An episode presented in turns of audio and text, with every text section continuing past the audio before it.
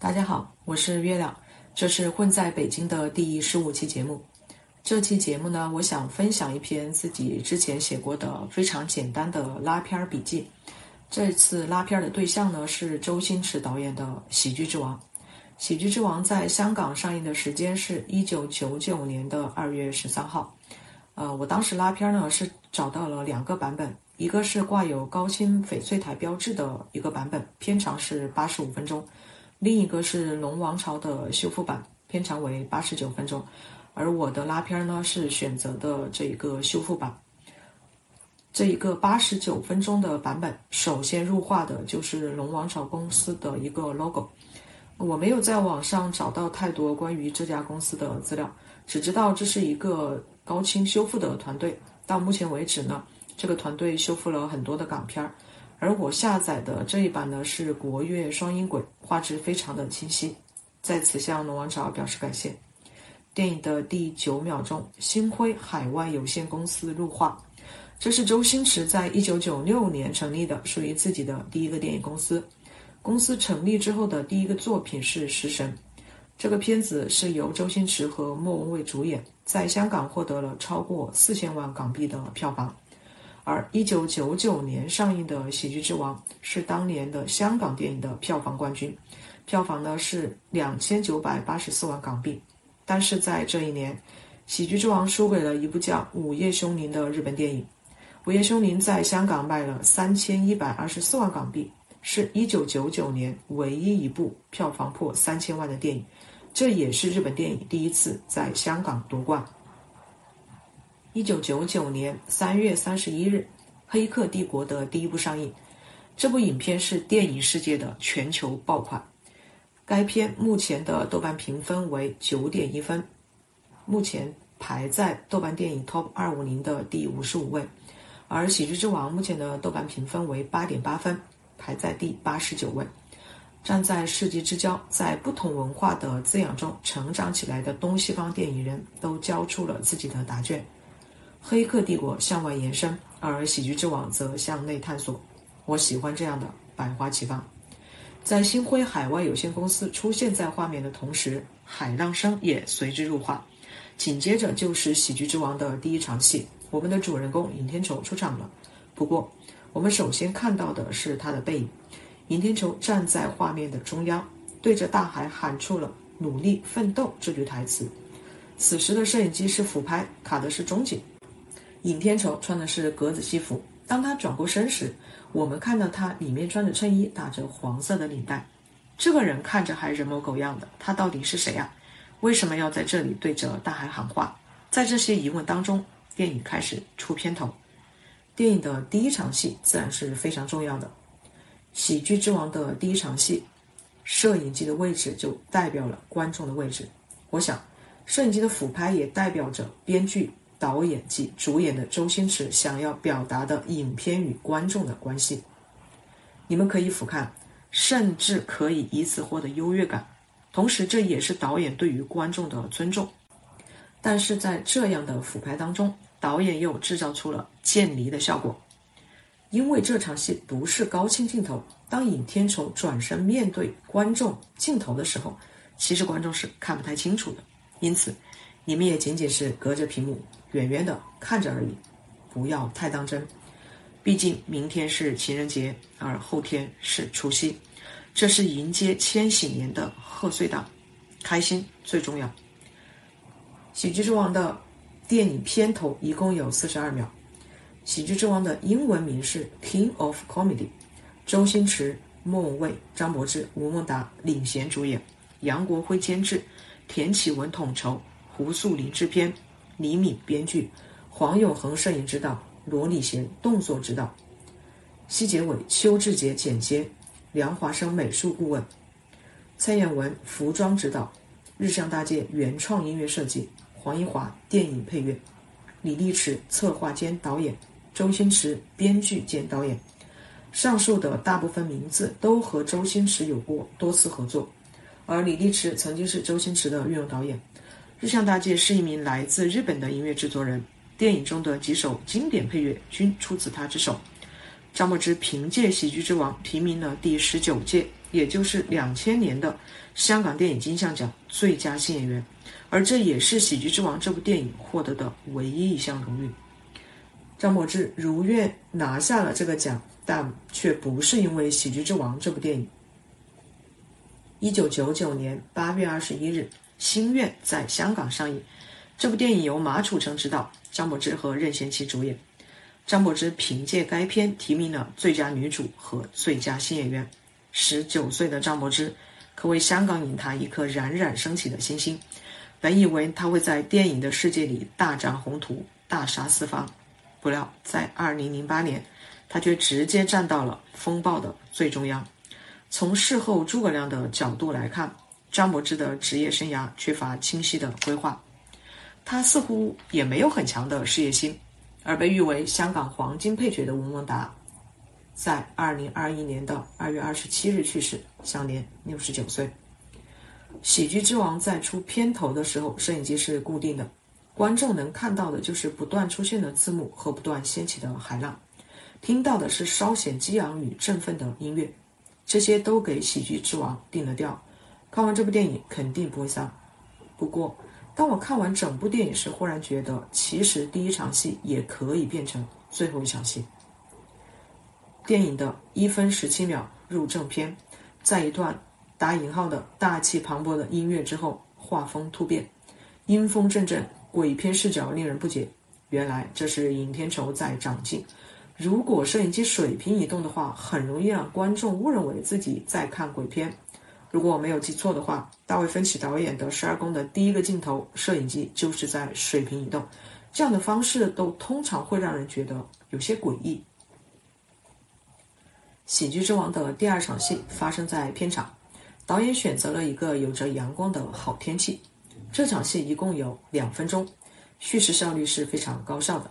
从人物的对话中，我们得知尹天仇是一个跑龙套的，他得到了和动作影后杜鹃儿同台演出的机会。对于表演，尹天仇有着打引号的深厚的理论功底。至于实践嘛，他也先行露了两手。演员副导要求找一个懂得做反应、会演戏的人来。《喜剧之王》是一九九九年的电影，二十三年过去了。其实，在表演的世界里，并没有发生太大的变化。我们今天评价表演，会不会做反应，依然是一个很重要的标准。而尹天仇的这段表演，也是喜剧之王的名场面之一。尹天仇、演员副导、侠义三人被一堆机器包围着，为了还原片场的嘈杂，还特意加了一些音效。在尹天仇表演各种反应时，为了不让观众分散注意力，导演对他的背景做了虚化。镜头切到演员副导时，他的身后除了有一台机器之外，还有围挡，这对尹天仇造成了一种视觉上的压迫。这场戏的打光和调色都让人觉得很舒服，而这也是尹天仇的第一次正式亮相。他这一次穿的西服和站在海边的那套是不一样的。那么他到底有几套西服？前面的两场戏都是在室外，第三场戏转到了室内，这是一场戏中戏。我们的女主动作以后杜鹃儿出场了。杜鹃儿的这场打戏还是拍得很干净利落的，明眼人都能看得出，诸如教堂、蜡烛、白鸽等元素是在致敬吴宇森导演。而这场戏的色调打光也和第二场戏有了明显的区别。在杜鹃儿杀死所有人之后，她站到了画面正中的位置。不过这个时候，尹天仇饰演的教父却死而复生了。在杜鹃儿和尹天仇的对话当中。杜鹃儿都是不带人物关系的近景或特写，这些都是用镜头语言的方式在表明杜鹃儿的女主位置。六分十二秒，成龙大哥来串了个场。周星驰在拍摄《喜剧之王》的时候，成龙在隔壁拍《玻璃樽》，于是两人也互相在对方的戏里客串了一个角色。成龙给大家示范了该怎么样正确的表演中枪而亡，而周星驰则在《玻璃樽》里客串了一个带着警犬的警察。《玻璃樽》和《喜剧之王》在一九九九年的同一天上映，《玻璃樽》是当年的香港票房亚军，约两千七百万港币左右。《玻璃樽》是成龙进军好莱坞的首部中文电影，目前豆瓣的评分为六点五分。成龙的这段客串既有趣又不跳戏，想必当时的观众在看到这段表演的时候，要么会心一笑，要么哈哈大笑，总之肯定很买账。尹天仇本来是被侠义赶走的。然而他却说：“你提醒我了，我要回街坊福利会开会了。”他是真的不懂这些人情世故吗？还是只是为了自己的面子，想找个台阶下？与此同时，这句台词也为街坊福利会的出场做了铺垫。这是整部电影最重要的一个场所。六分四十二秒，又来到了喜剧之王的名场面。尹天仇要去拿盒饭，结果被吴孟达饰演的场务阻止，还被他辱骂。导演把这场戏选在了一个逼仄的空间里，两边都有围挡，不过留了纵深，不至于太过于压抑。期间还安排了群演的走动。吴孟达的出场是先出的带着金链子的手，然后是半边脸，接着是背影，最后才是正面。这样的出场方式可谓一波三折。这些都是在告诉观众，他肯定不是一个普通的场务大叔。七分二十七秒，尹天仇走在回家的路上，前面两场发生在片场的戏节奏都很快。这场戏随着场景和人物心情的变化，也让节奏得到了舒缓。此时出现了一个很有意思的细节：尹天仇看见一个老人站在一堵墙前面，然后他又扭头看了一下。如果一个人很失落的话，一般是不会去关注周围的人或事的。虽然尹天仇今天在片场并不愉快。可他还是注意到了一个很奇怪的老人，这些细节表明了尹天仇的乐观。他热爱生活，他对人感兴趣。表演的最终目的是要塑造角色。尹天仇不是一个只活在理论世界的疯子演员，相反，他很接地气。他的内心是强大的，他只是缺一个机会。又是新的场景，又是新的色调。街坊福利会的门有些破旧，颜色介于蓝色和青色之间，既有生活气息。又很衬尹天仇的心情，在他开门之前，他从一个躺在地上的小孩身上跨了过去。为什么要安排这样一个动作？除了展示生活的气息之外，是否还有其他的用意呢？尹天仇笑着问孩子们：“吃饭了没有？”可孩子们根本就不理他。在孩子眼中，玩儿才是最重要的。在百无聊赖当中，时间在一点一点的流逝。在这期间，尹天仇给霞姨打了三次电话。电话打完之后，也来到了黄昏。电话放在一个角落，在打电话时，我们看到的是尹天仇的侧面，灯光是温暖的。虽然又是沮丧的一天，我很喜欢这个处理，淡淡的，又带着点小小的忧伤。或许，这就是我们真实的生活吧。为了不让打电话的戏看起来都一样，导演还是十分注重层次和细节的。第一次打电话的时候还是白天，有阳光。第二次打电话就是黄昏了。打完电话，尹天仇走进了自己的房间，这是我们第一次看到他的房间，就像我们第一次看到尹天仇一样。在看到他的房间时，摄影机仍然用的俯拍。这次的俯拍比第一场戏的俯拍角度要更大，其实只拍了房间的一半。这种大角度的俯拍，再加上一整面墙都是电影和人物海报，自然给人有些压抑的感觉。第三次打电话时，直接给了电话特写，不过这次台词非常短，只有一句话，也加快了节奏。尹天仇回到屋子之后，不停地在房间内走动，然后他仔细地看着镜中的自己，在一整面的人物海报里，不乏当时的好莱坞巨星，比如尼古拉斯凯奇、爱德华诺顿、布拉德皮特、基诺里维斯、丹尼尔戴刘易斯等，但是周星驰。或者说，尹天仇却把张英的照片放在了镜子旁边，也就是最显眼的位置。为什么？我能想到的理由有四个：第一，张英和其余三位粤语片的演员吴楚帆、张活游和李沁合称为粤语片的四大小生。对于香港的观众来说，看着张英的照片显然会更加的亲切。第二，张英演过《雷雨》。这也为接下来尹天仇要公演《雷雨》先做了铺垫。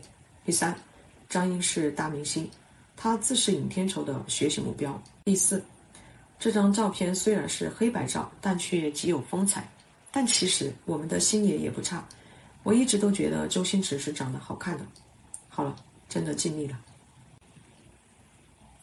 在这一场戏里，还有一个重要的道具出场了。那就是尹天仇手中的这本《演员的自我修养》。